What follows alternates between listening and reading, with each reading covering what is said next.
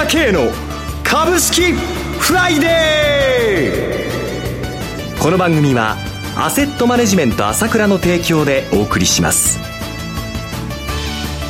皆さんおはようございます。アシスタントの浜田節子です。朝倉慶の株式フライデー。パーソナリティは、アセットマネジメント朝倉代表取締役で、経済アナリストの朝倉慶さんです。朝倉さん、おはようございます。おはようございます。よろしくお願いいたします。よろしくお願いします。そして、毎月第3金曜日は、個別銘柄スペシャルのゲストといたしまして、経済評論家の山本慎さんをお迎えしてお送りします。山本さん、おはようございます。おはようございます。よろしくお願いいたします。よろしくどうぞ。さて、昨晩のニューヨーク株式市場続落、中見てみますと、やはり、中国の株安ですとか、企業業の失望決算などで売りが入ってるということですね。そうですね。まあ先週あれだけ大規模な売り仕掛けをしまして、はい、ここで一旦そこということで、それはそれだったと思うんですが、はい、まあ先週の放送で、まあ、くしくも最後にお話ししましたけれどもね、まあ問題があるとすれば、中国と。いうことで、まあ1ドル7元を超えてくるような動きになってってくるとということは注意だということを話していただいてますけどね。はい。まあ、中国がね、株がもう全然2500ポイントあっさり割れまして、人民元の方がね、6.94ということで、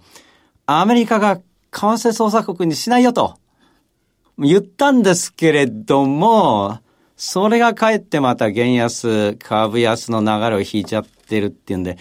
ちょっとこの中国の問題が一番立ちが悪いですね。もちろんサウジアラビアのこととか、イギリスのブレグジットのこととか、はい、いろいろこう外部要因はあるんですけれども、えー、まあそれでも私はね、えー、中国のことも年内は、来年はちょっとわかりませんけども、落ち着いてきて年末にかけて上がってくると。いう先週、あれだけやったんだからこの反動は出ると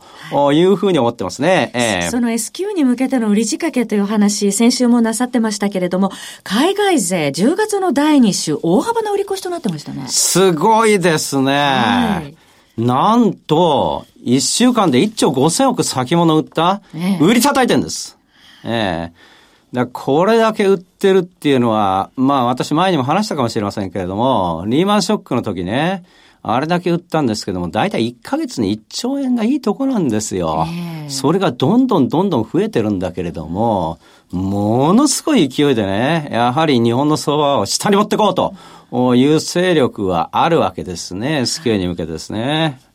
まあ、年末は上方向を見てらっしゃるというはい、やりすぎた反動があると思います。はいはいはい。山本さんはどうご覧になってますか？あのね、まあ、今日は僕が来る日なんで、はい、まあ、ニューヨーク市場がオプション S q 前日っていうことでね、非常に売られやすい日なんですよ。はい、だから僕の来る日はニューヨーク株急落することは多いんですけど、えー、ただね、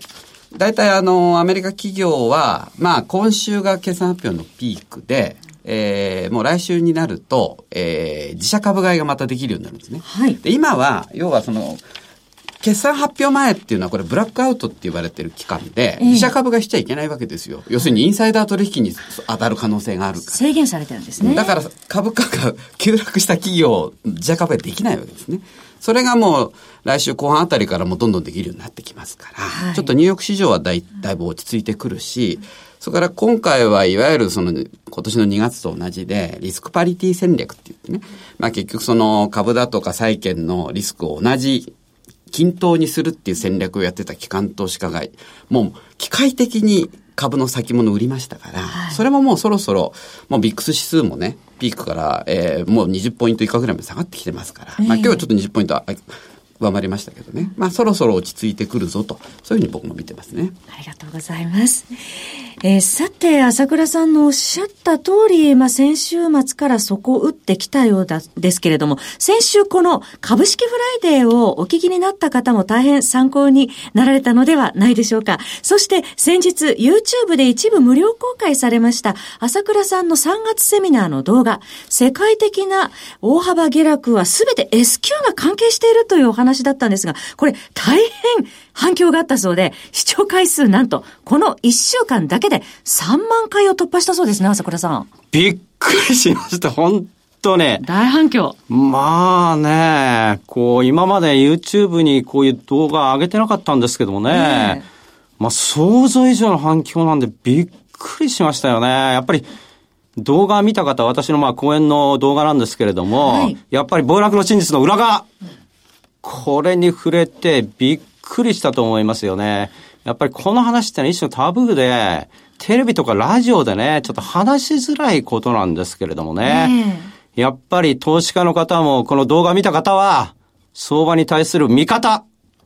真実に近づいて変わってきたんじゃないですかね。そうですね。メディアでは語れない相場の真実をより多くの方に届けていただきたいと思いますが、ラジオのみならず、YouTube もお使いいただいて、YouTuber、朝倉慶としての活躍も今後も朝倉さん楽しみにしてますよ。いや、そこはまだ考えてないんですけども、まあ一応そういう方向で、あの、情報はいろいろ出していこうと思うんですけれども、はいまあ、ちなみにね、えー、今週月曜日に出した、この朝倉経済レポートですね。はい。えー、これまあ動画の内容を踏まえた上で、今月のこの暴落について詳しく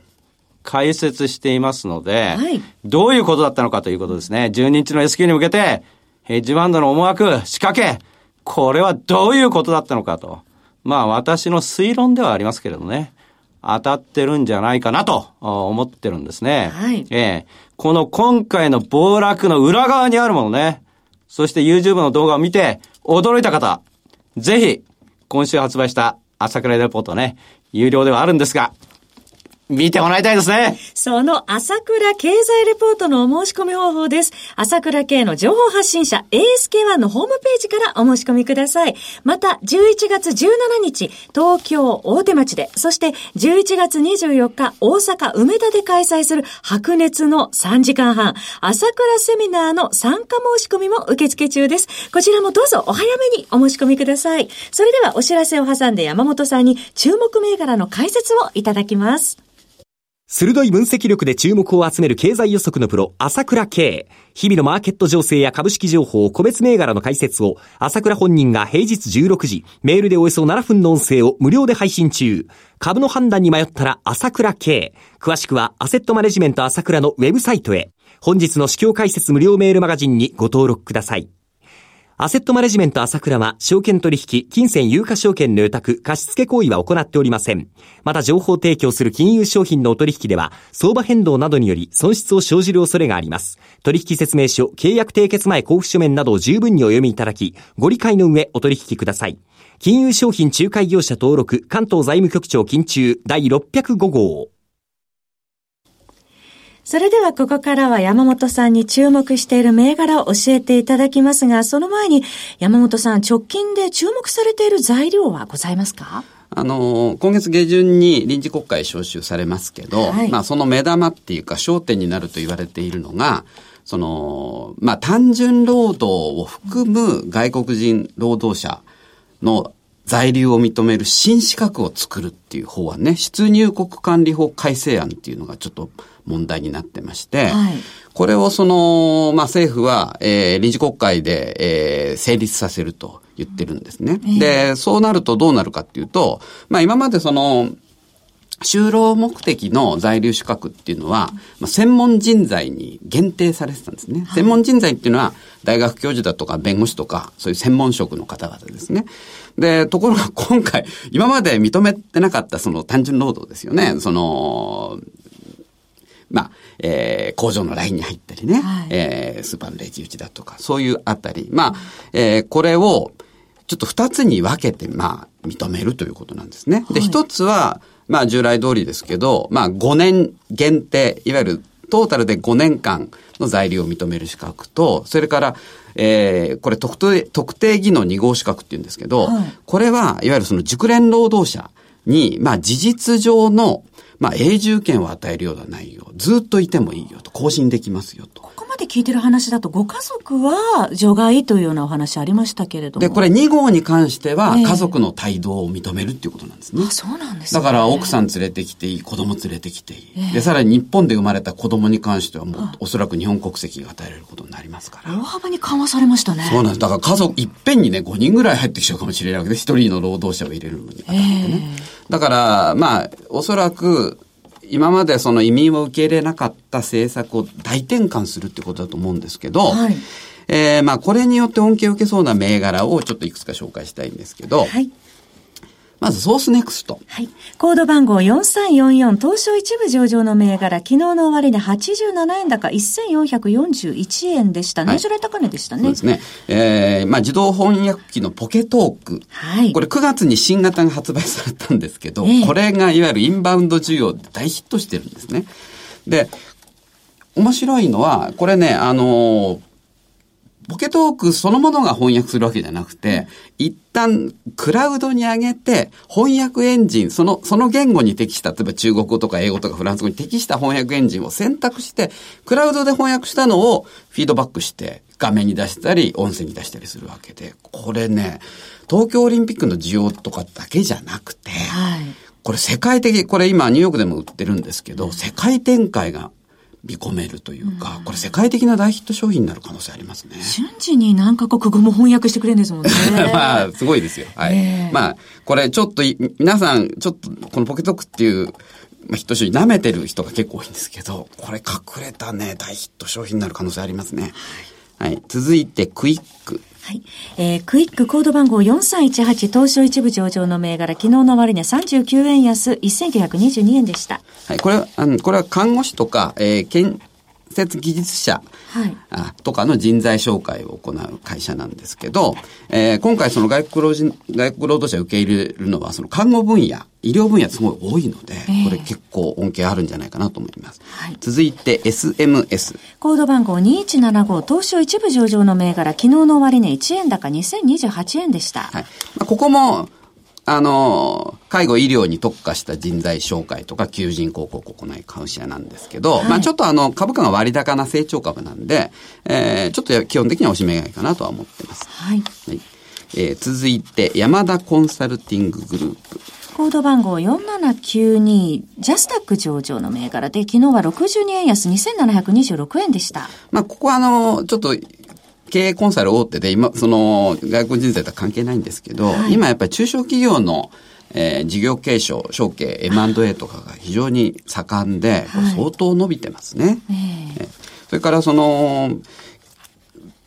日本株全体に言えることなんですけど、えー、まあ年内僕も上に行くと見てるんで、はい、材料株のおしめは、うん、まあ注目しといた方がいいかなと見てます。ありがとうございます。え以上4銘柄をご紹介いただきました。えさて番組もそろそろお別れのお時間となってまいりました。今朝はゲストといたしまして経済評論家の山本慎さん。そしてパーソナリティはアセットマネジメント朝倉代表取締役で経済アナリストの朝倉圭さんでした。お二方ともどうもありがとうございました。失礼しました。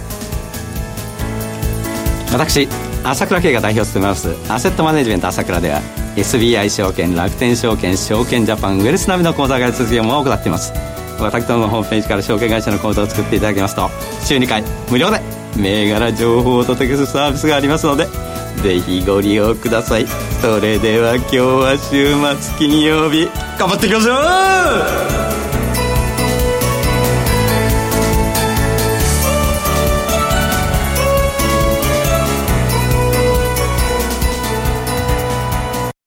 この番組はアセットマネジメント朝倉の提供でお送りしました。最終的な投資判断は皆様ご自身でなさってください。